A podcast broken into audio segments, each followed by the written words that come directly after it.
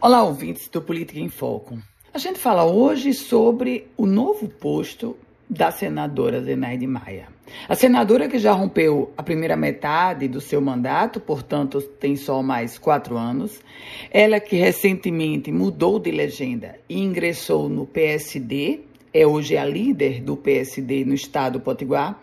Zenaide Maia agora se torna vice-líder do governo no Congresso Nacional.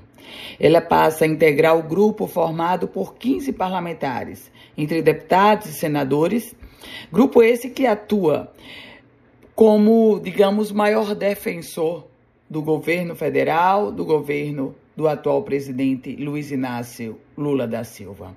Esse é o contexto oficial. O contexto político e prático. Zenaide Maia, do PSD, já vislumbra como construir o seu universo político daqui a quatro anos. Tarefa nada fácil, pelo contrário, difícil.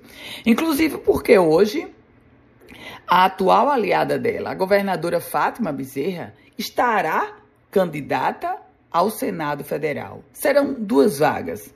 Mas Fátima Bezerra, a governadora de hoje, já assumiu diversos compromissos lá para 2026. E será que entre esses compromissos está o nome da hoje senadora Zenaide Maia?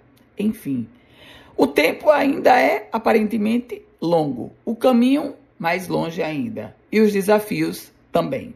Agora, Zenaide Maia faz uma aposta. Uma aposta no governo do presidente Lula se torna uma das suas advogadas. Vai para uma espécie de pré-checkmate. Afinal, está como vice-liderança do governo no Congresso Nacional.